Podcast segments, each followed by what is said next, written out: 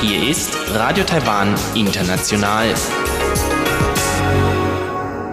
Herzlich willkommen zum halbstündigen deutschsprachigen Programm von Radio Taiwan International. Am Mikrofon begrüßt Sie Sebastian Hambach. Und folgendes haben wir heute am Montag, den 6. Mai 2019 im Programm.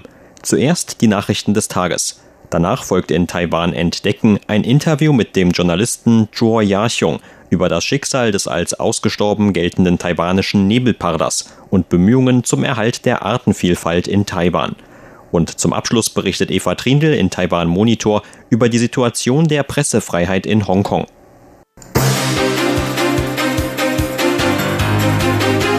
Sie hören die Tagesnachrichten von Radio Taiwan International. Der Überblick.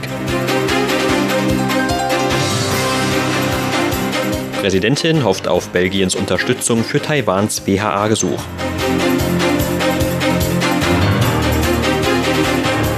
Kritik an Gauchungs Vorschlag für eine freie Wirtschaftszone. Und Außenminister sieht keine Probleme in Beziehungen zu den Salomonen. Die Meldungen im Einzelnen. Die Präsidentin hat heute gegenüber dem Vorsitzenden des belgischen Senats, Jacques Brochy, die Hoffnung geäußert, dass Belgien Taiwans Gesuch zur Teilnahme an der Weltgesundheitsversammlung WHA unterstützt. Ein Ausschluss Taiwans würde zu Lücken im weltweiten Gesundheitsnetz führen. Die Präsidentin sagte, Gesundheit ist ein grundlegendes Menschenrecht, aber China unterdrückt Taiwan aus politischen Gründen und lässt es nicht an der WHA teilnehmen. Das führt nicht nur zu Lücken in der Krankheitsprävention, sondern setzt auch die Gesundheit aller Menschen in der Welt aufs Spiel. Tsai erwähnte auch den Brief von Taiwan-Freundschaftsgruppen im Europaparlament und den Parlamenten von Deutschland, Frankreich und dem Vereinigten Königreich an den WHO-Generalsekretär. Darin hätten sie ihre Unterstützung für eine Teilnahme Taiwans an der diesjährigen WHA ausgedrückt.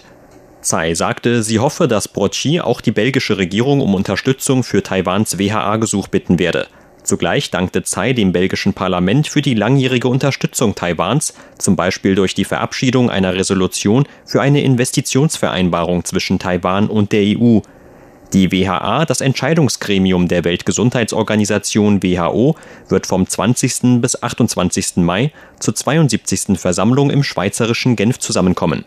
Taiwan bemüht sich um eine Teilnahme als Beobachter, hat bisher jedoch noch keine Einladung erhalten.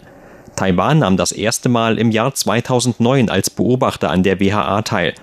Nach dem Regierungswechsel im Jahr 2016 erhielt Taiwan auf Drängen Pekings keine Einladung zur WHA-Teilnahme für 2017 und 2018. In beiden Jahren traf sich eine Delegation Taiwans mit Beamten aus anderen Ländern am Rande der Veranstaltung.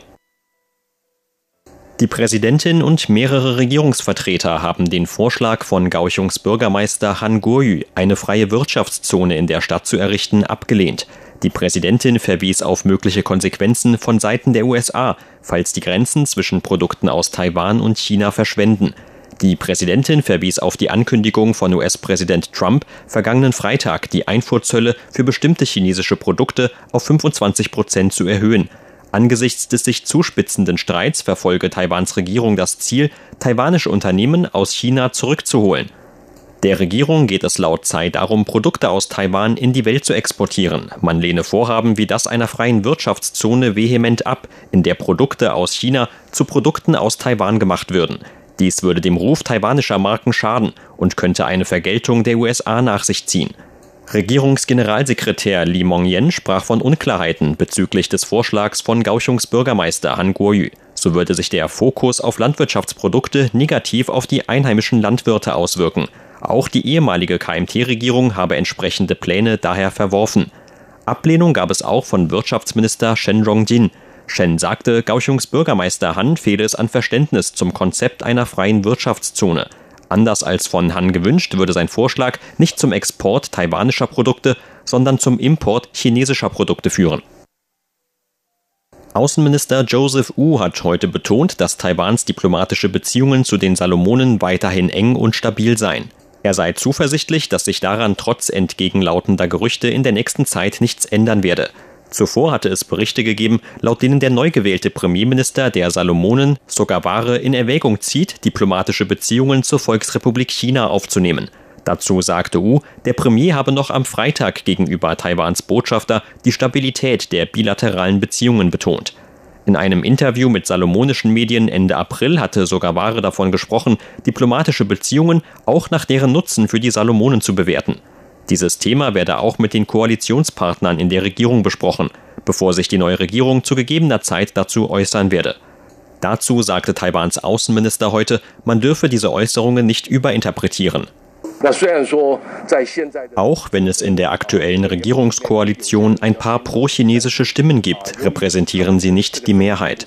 Deshalb sollte es in nächster Zeit keine Probleme für unsere diplomatischen Beziehungen geben. Medienberichten zufolge hat Taiwan kürzlich Vereinbarungen mit den Salomonen über sogenannte strategische Kredite in Gesamthöhe von 900 Millionen Taiwan-Dollar unterzeichnet. Die Kredite dienen laut Finanzministerium dem Bau einer nationalen Sporthalle für die Ausrichtung der Pazifikspiele im Jahr 2023. Das amerikanische Institut in Taiwan, kurz AIT, hat heute offiziell mit dem Betrieb an seinem neuen Standort im Bezirk Nehu von Taipeh begonnen. Die Hauptabteilung der de facto Botschaft der USA in Taiwan hatte zuvor 40 Jahre lang im Osten der Stadt Taipeh gelegen. Die neue Anlage, deren Baukosten eine Höhe von 250 Millionen US-Dollar betrugen, öffnete laut Angaben des AIT heute Morgen um 8 Uhr ihre Pforten. In einer Nachricht auf Facebook teilte das AIT mit, man habe den vollständigen Betrieb wieder aufgenommen, darunter Visumsausstellungen und Dienstleistungen für US-Bürger. Das AIT ist eine private Körperschaft, die seit dem Abbruch der offiziellen diplomatischen Beziehungen im Jahr 1979 für das US-Taiwan-Verhältnis zuständig ist. Das AIT mietete den neuen Standort in Nehu von der Stadtregierung Taipeh im Jahr 2004 für einen Zeitraum von 99 Jahren. Eine Einweihungszeremonie der knapp 15.000 Quadratmeter großen und fünf Stockwerke hohen Anlage hatte bereits im Juni 2018 stattgefunden. Allerdings wurde der Umzug offiziell erst am vergangenen Wochenende abgeschlossen. Der neue Standort führt die vormals vier aufgeteilten Bereiche des AIT in Taipeh unter einem Dach zusammen.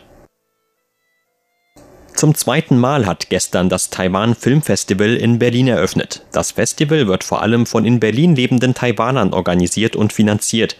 Bis Mitte Juni werden im Rahmen des Festivals sechs Spiel- und Dokumentarfilme aus taiwanischer Produktion im Kino zentral gezeigt.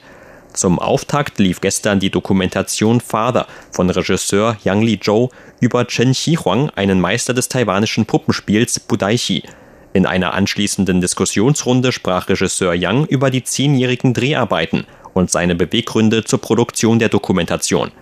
Yang sagte, das traditionelle taiwanische Puppenspiel sei bei einer Umfrage der Regierung vor zehn Jahren zur Wahl von Taiwan-typischen Symbolen noch vor den Jadeberg gewählt worden. Daran erkenne man, dass viele Taiwaner das Puppenspiel als ein Symbol für Taiwan sehen. Der Film ist laut Yang zugleich eine Abschiedsbekundung für das traditionelle Puppenspiel, das heute fast verloren gegangen sei. Der heute 88-jährige Meister Chen Xihuang sagte auf der gleichen Veranstaltung, er versuche immer wieder das Puppenspiel zu verbessern, um es an kommende Generationen weiterzugeben. Für den 6. und 7. Mai sind zwei öffentliche Aufführungen des traditionellen taiwanischen Puppenspiels unter Chens Leitung im Internationalen Kulturzentrum der Berliner Uferfabrik geplant. Taiwans Aktienindex hat heute mit 199 Punkten oder 1,8 Prozent im Minus geschlossen. Zum Abschluss des heutigen Handelstags lag der TAIEX damit auf einem Stand von 10.897 Punkten. Das Handelsvolumen belief sich auf 137 Milliarden Taiwan-Dollar oder 4,5 Milliarden US-Dollar.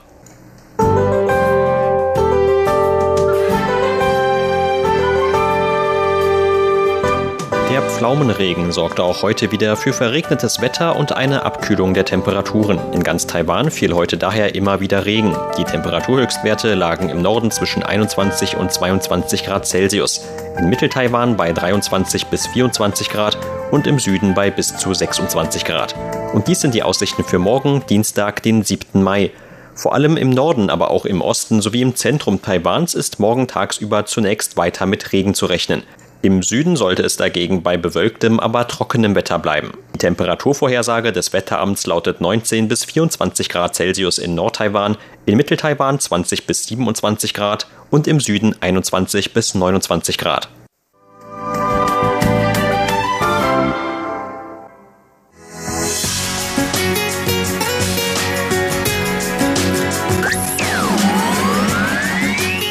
Radio Taiwan, international aus Taipeh.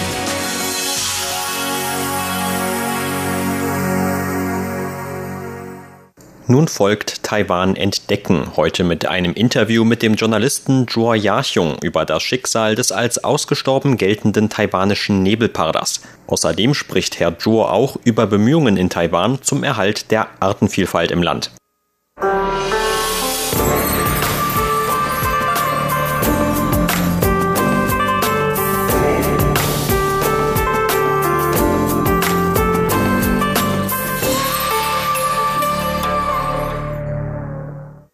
Der taiwanische Nebelparder gilt seit vielen Jahren als eine der ausgestorbenen Tierarten im Land. Nach dem taiwanischen Schwarzbären war er das zweitgrößte in Taiwan beheimatete Raubtier.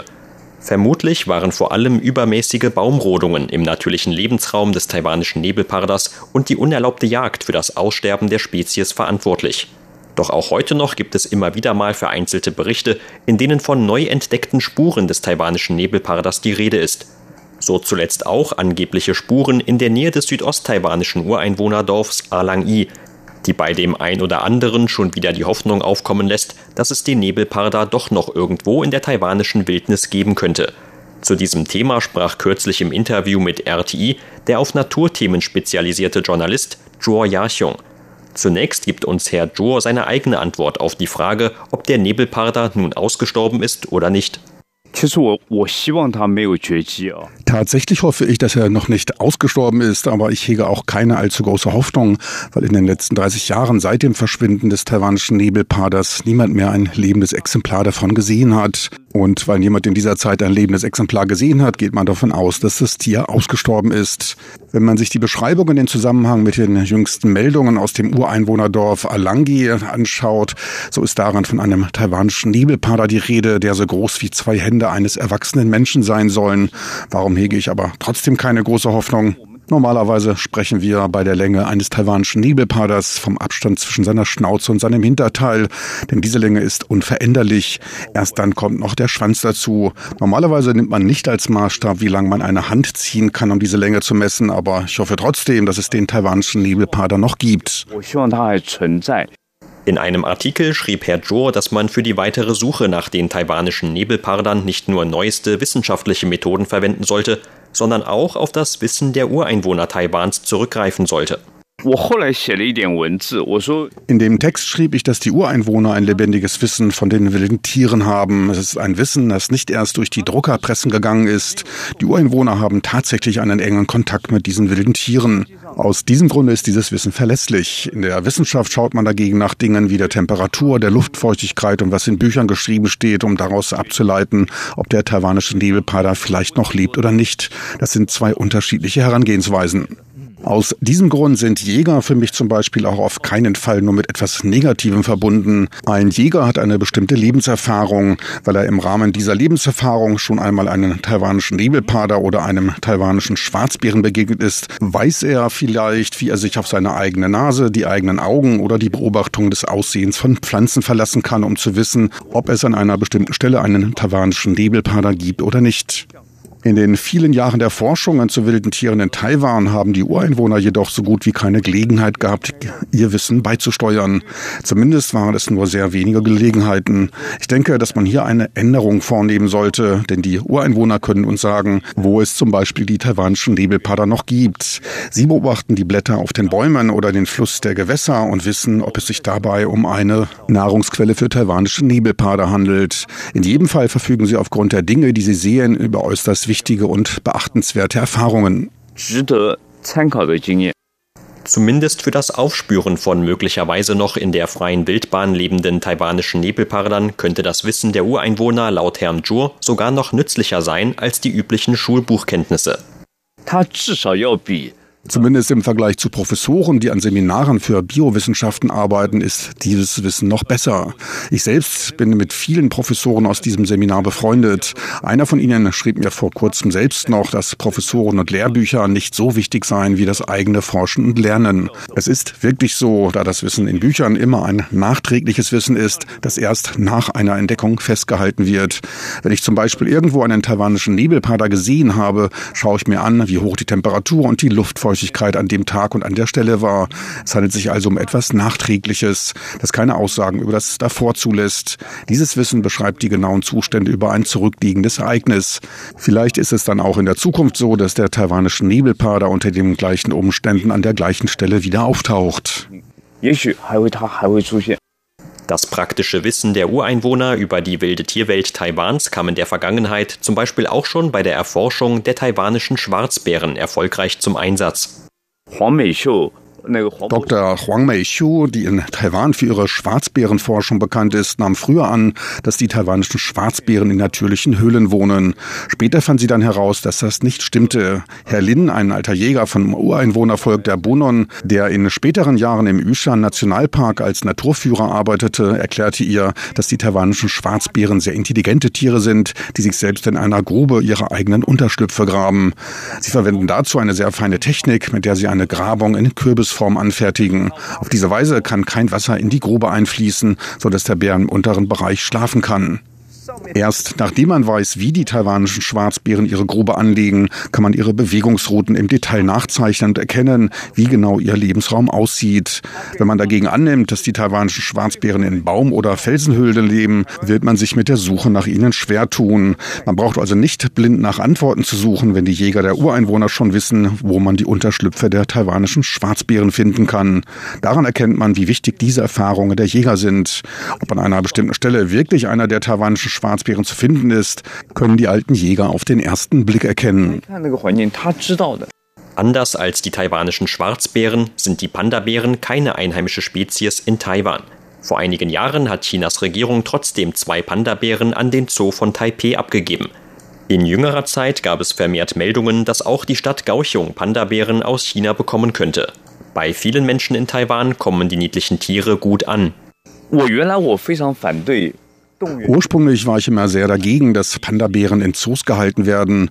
Der Grund für meine ablehnende Haltung war, dass die Pandabären in der freien Wildbahn nur noch in geringer Zahl vorkommen. Es gibt nur noch etwa 800 Exemplare von ihnen in der freien Wildbahn.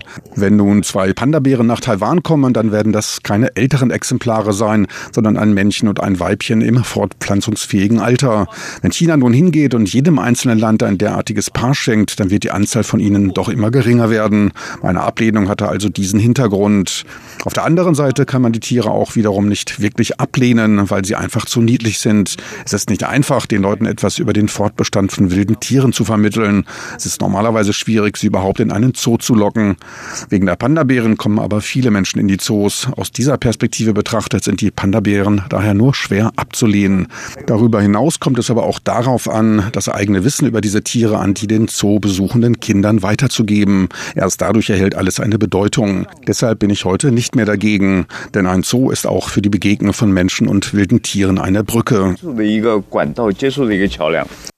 Nur über diese Brücke zu mehr Verständnis der Menschen gegenüber der natürlichen Tierwelt könnte in Zukunft vielleicht verhindert werden, dass weitere Arten aussterben oder vom Aussterben bedroht sein werden. Denn dafür ist in der Regel immer der Mensch verantwortlich.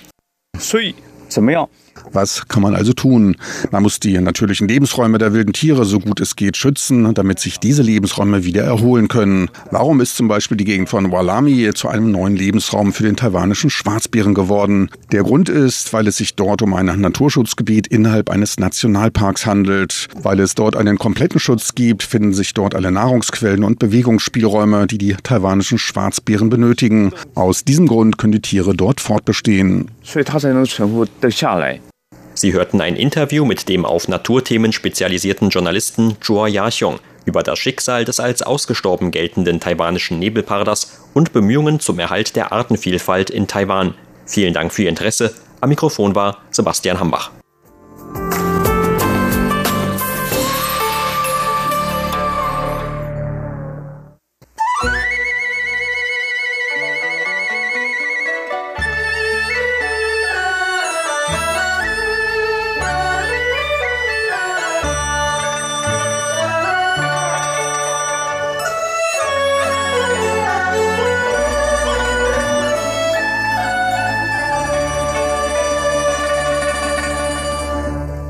In Taiwan Monitor berichtet Eva Trindl nun über die Situation der Pressefreiheit in Hongkong. Einem aktuellen Bericht von Reporter ohne Grenzen zufolge gerät die Pressefreiheit in Hongkong immer mehr unter Druck.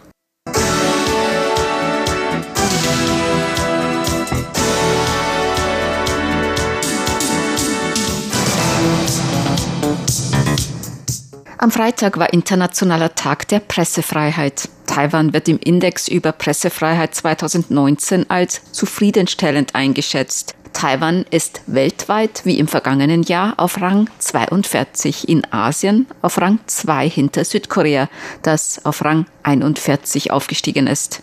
Hongkong befindet sich auf Rang 73, was erkennbare Probleme bedeutet, und China auf Rang 177, dem viertletzten Rang im weltweiten Vergleich im Bereich der sehr ernsten Lage. Hongkongs Presse- und Informationsfreiheit ist seit Rückgabe an China im Jahr 1997 unter Druck geraten. Die Rückgabe Hongkongs an China erfolgte unter dem Prinzip ein Land, zwei Systeme. In Taiwan verfolgt man die Entwicklung in Hongkong genau. Der Leiter des Büros Ostasien von Reporter ohne Grenzen, Cedric Alviani, hat den diesjährigen Index über Presse- und Informationsfreiheit von Reporter ohne Grenzen im April in einer Pressekonferenz in Hongkong vorgestellt. Dazu waren auch Vertreter aus Hongkong eingeladen, darunter der Vorsitzende des Hongkonger Journalistenverbandes Chris Young und Claudia Mo, Mitglied des Legislativrats von Hongkong und Journalistin. Cedric Alviani der Vorsitzende des Ostasienbüros von Reporter ohne Grenzen, das seinen Sitz in Taipei hat, sagte auf der Pressekonferenz über die Entwicklung der Pressefreiheit in Hongkong was Hongkong betrifft, so ist Hongkong im vergangenen Jahr auf der Rangliste noch um drei Plätze aufgestiegen. Nicht so sehr, weil sich die Situation wirklich verbessert hätte, sondern wegen der neuen Medien, die sich in den vergangenen Jahren online gebildet haben. Nach langen Bemühungen haben sie es geschafft, von der Regierung als Medien anerkannt zu werden. Und wir wollten die Qualität der Berichterstattung und die Qualität der Arbeit unterstreichen und dass sie versuchen, die höchsten Standards von Pressefreiheit aufrechtzuerhalten. In diesem Jahr gibt es leider große Bedenken, was die Aufrechterhaltung der Rechtsstaatlichkeit in Hongkong betrifft. Wir rufen natürlich die Bevölkerung Hongkongs dazu auf, alles in ihrer Möglichkeit Stehende zu tun, um die Veränderungen des Auslieferungsgesetzes zu verhindern.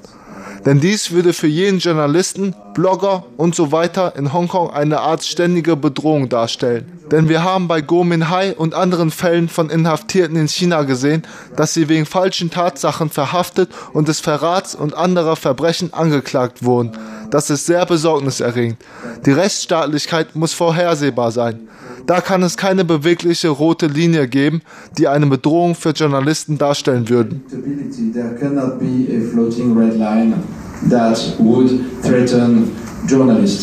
Claudia Mo, Mitglied des Legislativrats Hongkong vom Demokratielager, hat früher als Journalistin gearbeitet. Auch sie sieht die Presse- und Informationsfreiheit in Hongkong unter Druck und weist auf das geplante Auslieferungsgesetz hin, das die Situation weiter verschlimmern würde. Hongkong gehörte einmal zu den weltweit führenden, was die Pressefreiheit angeht. Seit 1997 ging es jedoch steil und schnell bergab. Das vorgeschlagene Auslieferungsgesetz macht die Situation nicht nur schlimmer, sondern sogar gefährlich. Stellen Sie sich nur vor, dass Sie als Journalist oder Journalistin in Festlandchina arbeiten und in den Augen Pekings irgendetwas Unerwünschtes getan haben. Wenn Sie dann zurück in Hongkong sind, fühlen Sie sich einigermaßen in Sicherheit. Doch nach Verabschiedung dieses Auslieferungsgesetzes könnten sie jederzeit nach China ausgeliefert werden. Und falls sie es in Hongkong wagen würden, all die von China Entführten zu finden, dann wären sie in sehr großen Schwierigkeiten. Falls sie ein unabhängiger Journalist oder eine unabhängige Journalistin sind und allein und selbstständig arbeiten, dann trifft es nur sie. Falls sie aber Reporter in einer Medienorganisation sind und sagen, ich arbeite auf Auftrag von meinem Chef an dem Bericht, dann werden sie von ihnen den Namen des Verantwortlichen fordern und er oder sie kann dann nach China geholt werden, entweder als Komplize oder sogar als Drahtzieher hinter dem angeblichen Verbrechen. Uh,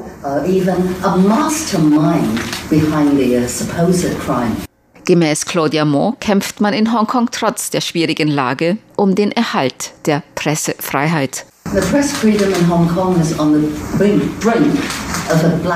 Die Pressefreiheit Hongkongs befindet sich am Rande eines schwarzen Lochs. Wir werden in dieses Loch hineingesaugt, aber wir kämpfen und wehren uns am Rande dieses schwarzen Lochs. Und ich freue mich auch, dass wir in Hongkong blühende Online-Nachrichten-Webseiten haben und diese sind alle sehr gut aufgestellt. Und ich appelliere an die Hongkonger, diese nicht nur moralisch, sondern auch finanziell zu unterstützen, mit Spenden oder indem sie für ihre Informationen bezahlen. Aber wir müssen natürlich auch erkennen, dass China von Internetsouveränität spricht. Man kann den Online-Nachrichten-Webseiten in Hongkong nur viel Glück wünschen. Good luck to Hongkong's online news websites.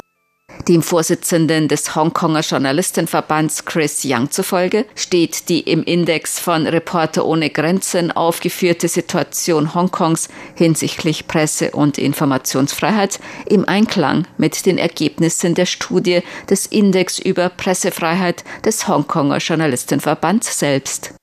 Uh, make uh, points um, uh, regarding um Uh, ich möchte zu diesem Index auf drei Punkte hinweisen. Erstens, der Rang Hongkongs in der diesjährigen Rangliste ist ein weiteres Anzeichen für den Rückgang der Pressefreiheit in Hongkong. Wir sind von Rang 18 auf nun über 70 abgerutscht, von einer zufriedenstellenden Situation zu einer problematischen Situation. Und ich halte das für eine alarmierende und besorgniserregende Situation.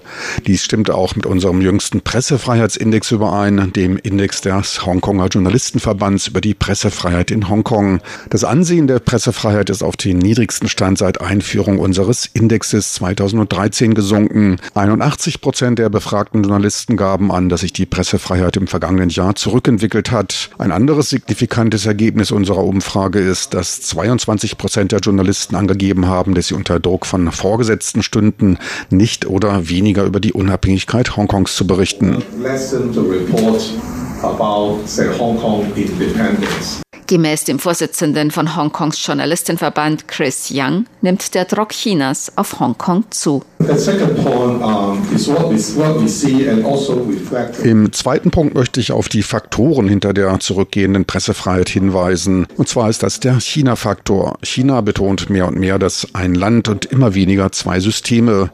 Die Warnung, die rote Linie nicht zu überschreiten, die Präsident Xi Jinping im Jahr 2017, als er nach Hongkong kam, aussprach, hat mehr und mehr Auswirkungen auf die Pressefreiheit in China. Ein Beispiel, kürzlich hat der Direktor des Verbindungsbüros der Zentralregierung Chinas, Wang Zhiming, bei einem Bildungssymposium ganz klar gemacht, wenn es um nationale Sicherheit gehe, dann gäbe es nur ein Land, dann gäbe es keinen Unterschied zwischen den beiden Systemen. Das ist ein Abschied von den Prinzipien und dem Geist des Ein-Land-Zwei-Systeme-Modells. Ein dritter Punkt, in dem China mehr Betonung auf ein Land legt, sehen wir gleichzeitig den wachsenden politischen und wirtschaftlichen Einfluss Chinas auf Hongkong.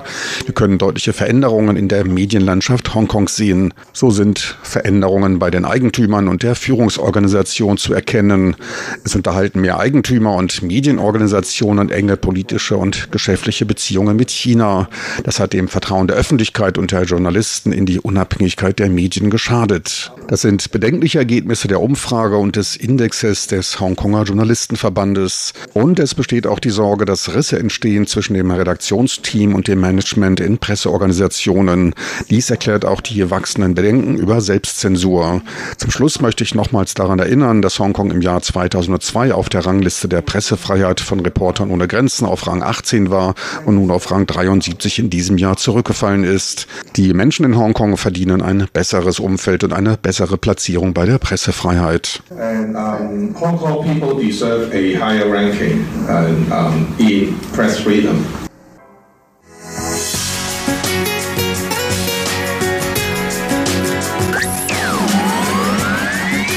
Radio Taiwan, international aus Taipei.